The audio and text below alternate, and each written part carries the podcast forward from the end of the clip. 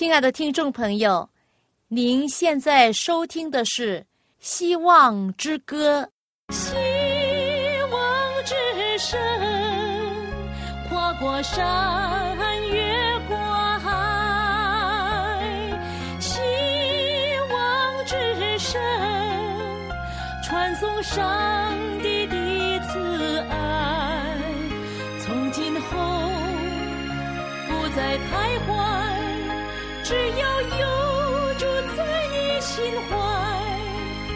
从今后不再是我，因有主赐给的希望。亲爱的听众朋友，您好，我叫肖阳，很高兴我们又到了《希望之歌》这个节目时间。大家好，我叫晶晶。嗯，晶晶，我考考你，那这世间。有一种看不见的人眼睛看不见的力量，或者保护网，在保护着信靠神的人。这个保护网是谁？耶稣。耶稣。对了，那些上帝是我们的保障，耶稣也是每一天都看顾我们的救主啊。在圣经诗篇九十一篇第四节啊，我读给你听哈。他说。他就是指上帝，他必用自己的羽毛遮掩你，你要投靠在他的翅膀底下。那有一个故事，留心听哦。我要问问题哈。那这故事讲到，在澳洲有位农夫，他在森林边上建筑了一个栋小屋。有一天呢，他工作完了就回家了。他回家发现什么呀？发现。他的小屋子已经成了一堆火炭了，就是什么样？他离开的时候发生什么事呢？火灾！火灾！他的屋子着火了，然后剩下的只有几条烧焦了的木头，还有一些烧得黑邦邦的金属。那他走到他在呃房子的旁边呢，就养了一个呃鸡群，还有那个鸡屋。然后他发现呢，在鸡住的那个地方呢，他发现只剩下一堆的灰炭。然后呢，他就说啊，那些鸡呢肯定会死掉了。那他就随意的在那个禅虚中行走的时候，当他低头一看他的脚的时候，他发现一些奇怪的东西。你猜一猜，他发现什么？有一堆。烧坏了的羽毛，然后呢，他就用脚踢一踢，就有四只小鸡就爬了出来，很奇怪哦。你猜猜这是为什么吗？他们的母鸡把它们藏在它的翅膀底下，然后呢，母鸡就被烧死了，成了一堆羽毛。然后，它四只小鸡。在它的母亲保护之下呢，还活着。你觉得他们是很神奇的被母爱而保护，使得他们的生命能够保存起来。你觉得这是不是好像上帝告诉我们说，在圣经上，上帝说他用自己的羽毛来遮盖我们，所以呢，我们要投靠在他的翅膀底下。所以，晶晶。我觉得你就好像小鸡一样，你每天都被天赋上帝所保护，你相信吗？相信。哎，晶晶，你告诉我，你曾经遇到一些经历，你觉得是很危险的时候，有没有这样的经历？有。比如呢？嗯，我小的时候，四岁的时候，我跌倒，那个很危险，就是有一个。尖尖的东西，嗯，然后我爬到，就是有可以放东西在下面的，然后我就爬在上面，然后呢就跌倒，然后呢就被割到那个你的下巴的部分，好，然后呢然后呢他就流血，然后呢去缝针。啊，对，我记得了，对了，流了很多血，嗯。嗯哼，然后在这个地方很危险哦。是不是？在这个地方呢，是进入我们喉咙的地方。如果一卡的话呢，呃，伤到很深的话，你就不能透气，不能吸气。然后呢，我在缝针的时候，爸爸就说我还是不要看，我还是出去买东西。嗯，爸爸很怕看血哈，所以呢，上帝有保护你。你还有另外一个呃见证的，就是你滑溜冰鞋的时候发生什么事？你跌了多少次？才两次而已啊！啊，溜冰鞋的时候你跌了两次哈，受伤哦，痛哦，是不是？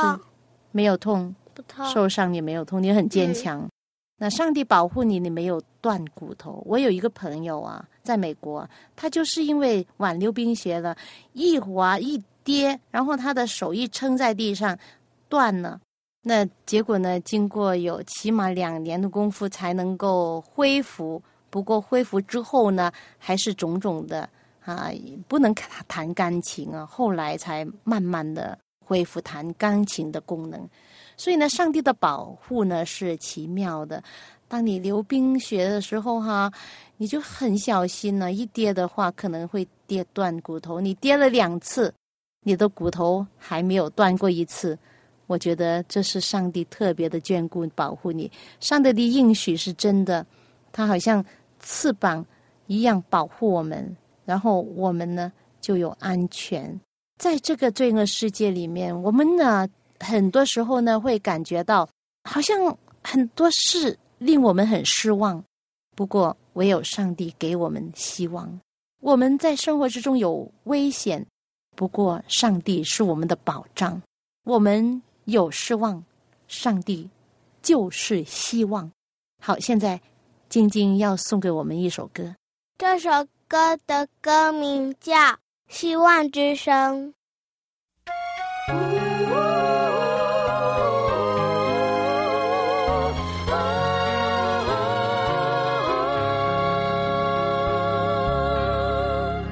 我徘徊在黑暗中，多少人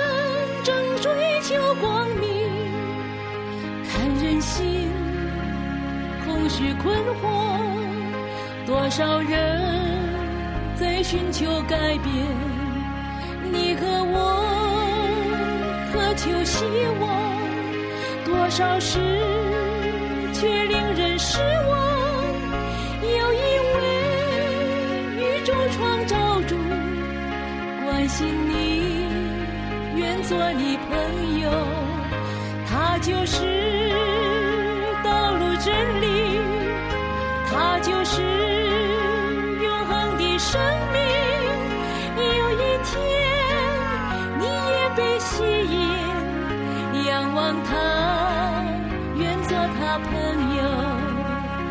希望之声，跨过山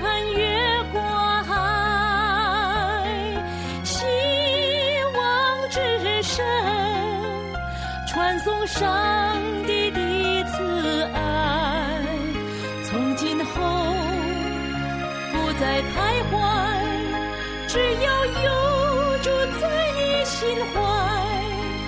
从今后不再失望，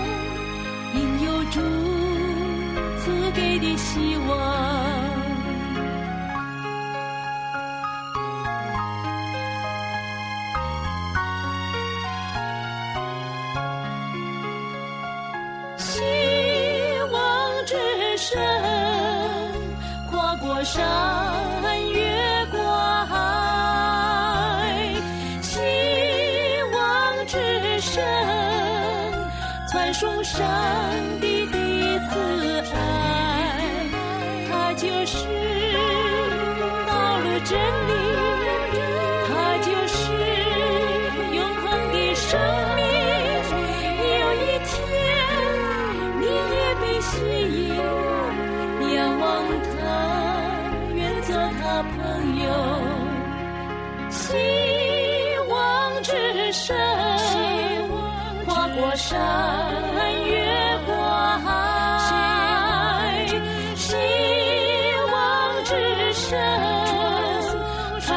山。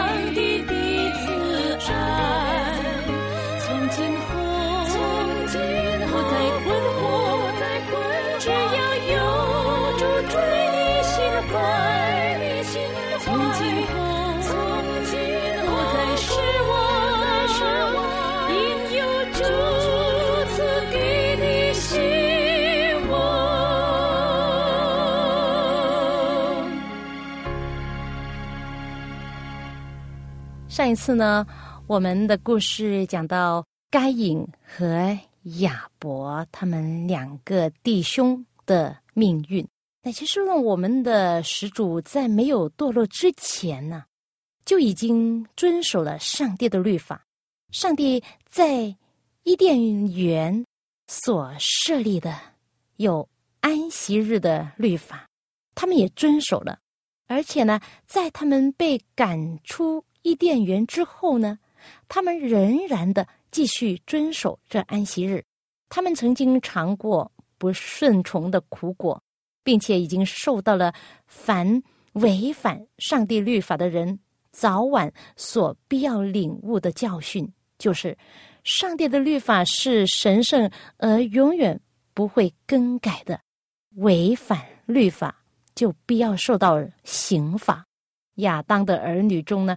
凡尽忠于上帝的，就遵守安息日；但是该隐和他的后代却不尊重上帝这安息日的律法，他们不顾上帝的命令，而自定做工和休息的时间。该隐受了上帝咒诅之后呢，就脱离了父亲的家。他起初以耕田为业，但现在呢，他却建了一座城。按他的长子的名字来给那城命名，他已经离开了上帝的眼前，放弃了对恢复伊甸园应许的希望，而在被罪所咒诅的地上追求产业和享乐。这样呢，他就做了那些敬拜世界之神的那个领导者。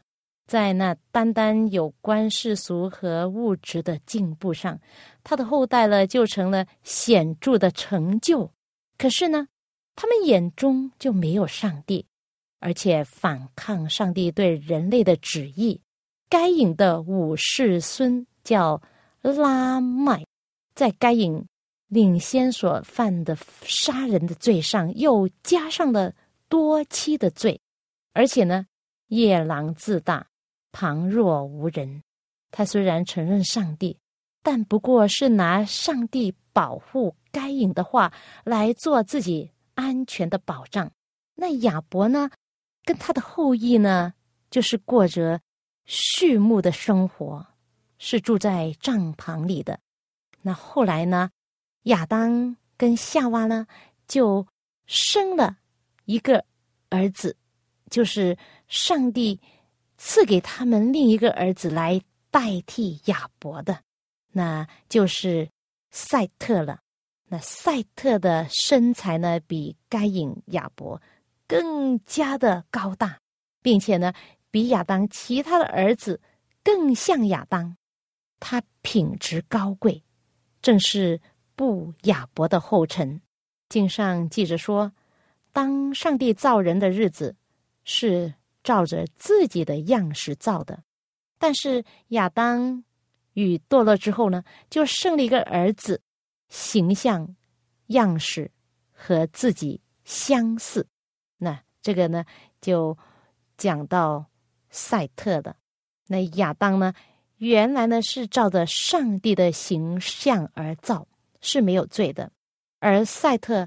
这像该隐一样承受了他父母堕落之后的性子，但是呢，他已领受了有关救赎主的知识和公义的教训。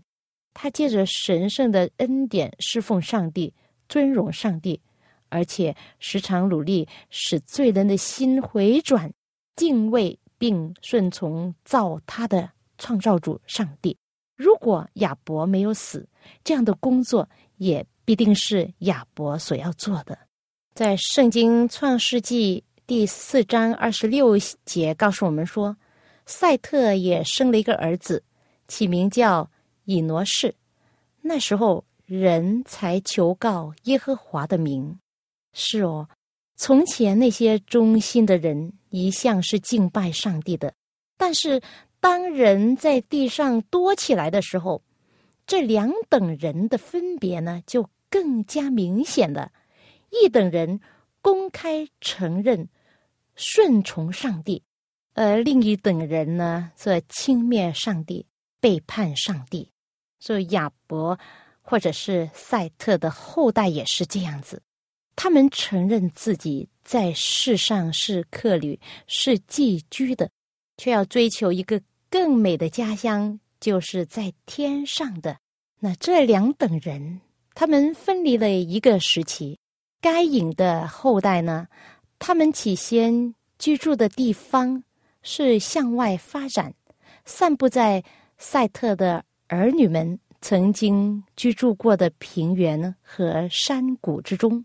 赛特的子孙为了避免受他们的腐化的影响，于是呢就退往山里面去住。只要这种分离继续的存在，他们就能保持敬拜上帝的纯洁的制度。但是时间久了，他们渐渐的出来与山下的居民来往，这种来往就产生了极其恶劣的后果。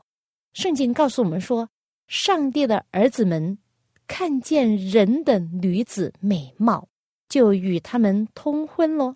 因此呢，上帝就不许悦他们。许多敬拜上帝的人被现今。经常在他们面前引有所迷惑，就陷在罪恶里面，丧失了他们的特殊的圣洁的品格。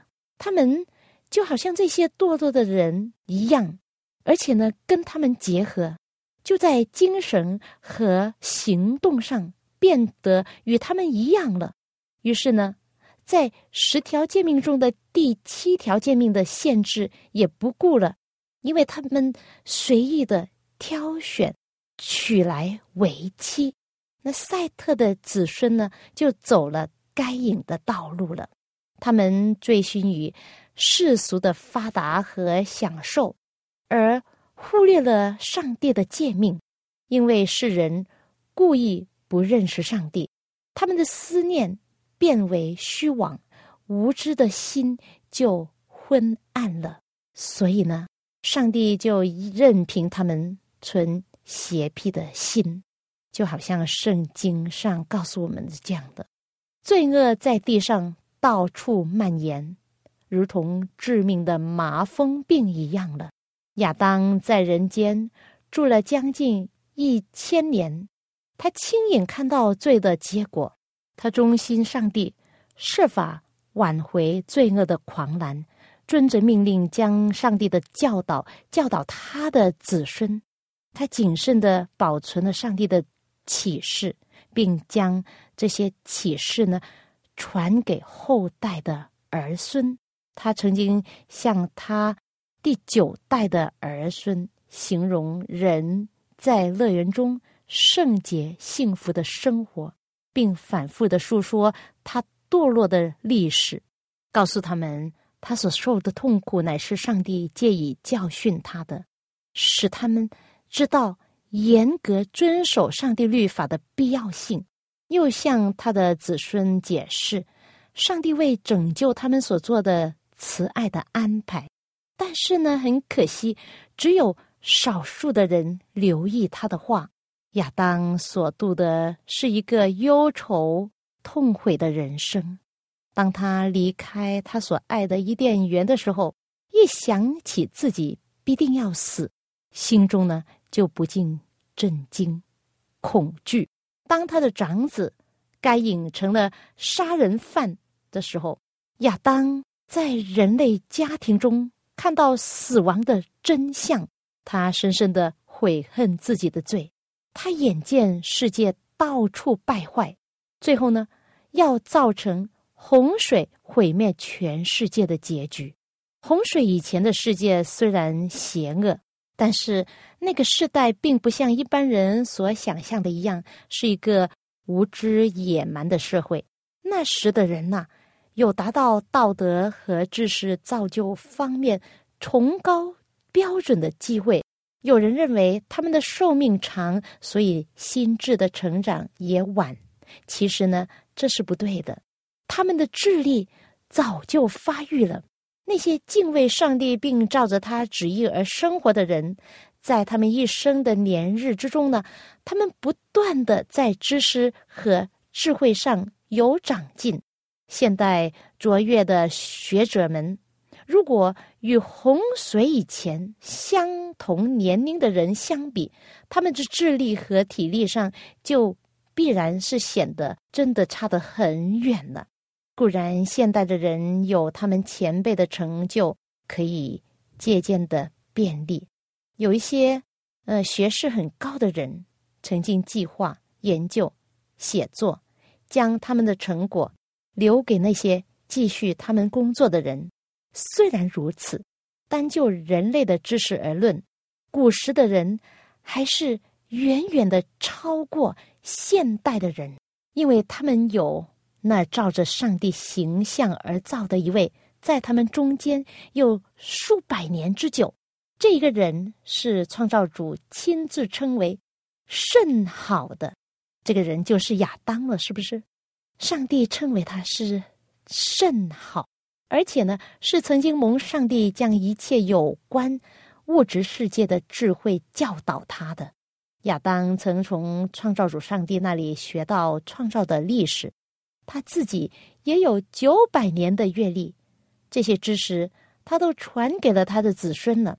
固然洪水以前的人没有书籍，也没有文献可以读，但是呢，他们既有非常的体力和智力，记忆力也非常的强，因此呢，就能够以领会并记一切所听到的事，又能够原原本本的传给他们的后代。那时的人能够七世同居数百年之久，有共同商量、共同分享、琢磨的机会。个人可以因他的经验和知识而获得敬意。那时代的人享有借着上帝的作为而得以认识上帝的机会，这机会呢是后代的人所没有的。那时绝不是宗教的黑暗时代。乃是极其光明的时代，全世界的人都有机会接受亚当的教训，而且那些敬畏上帝的人也有基督和众天使做他们的导师。此外呢，他们也有上帝的伊甸园留在人间一千多年之久，作为真理的无声见证者，在基路伯守护着的伊甸园的门口呢，有上帝的荣耀显现。起初敬拜的人呢，都到这里来朝见上帝。他们在这里建筑祭坛，奉献他们的祭物。从前该隐和亚伯带来他们的祭物，以及上帝降临与他们谈话，也都在这里。当那进口有天使守护着的伊甸园尚在人间、尚在眼前的时候，怀疑派是无法否认其存在的。创造的程序、伊甸园的目的，还有园中两棵与人类命运息息相关的树的历史，都是无可置辩的事实。当亚当还在人间的时候，上帝的存在和威严，以及人对上帝律法的义务，都是不容世人轻易怀疑的真理。所以呢，世人在世的时候，他们。来到上帝跟前，可以献上他们的祭物，表示他们要顺从上帝，要敬拜造他们的神。他们要承认耶和华上帝，你是我的神，这是他们的选择。虽然那时的世界有很多人已经离开了上帝，已经尝试的否认他，不过他们不能。上帝。真真正正的还在他们中间，他们不能否认，不能怀疑。虽然他们有叛逆的心，不过上帝始终是上帝，是没有人可以否认的。就好像这首歌说：“耶和华，你是我的神。”现在，先让我们一同听这首歌好了。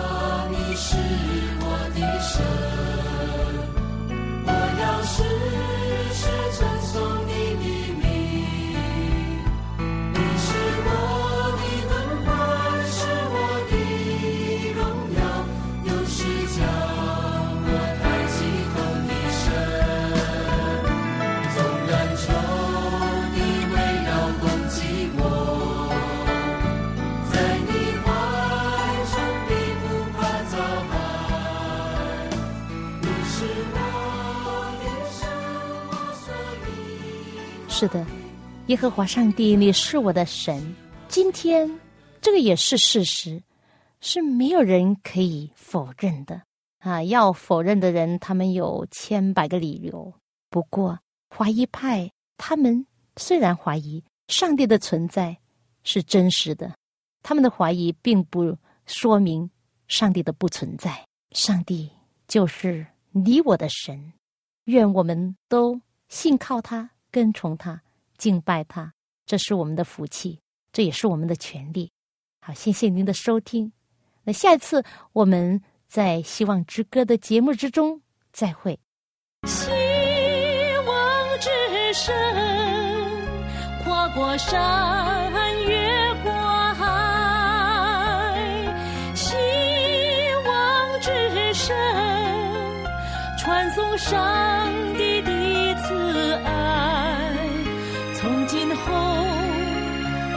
在徘徊，只要有住在你心怀。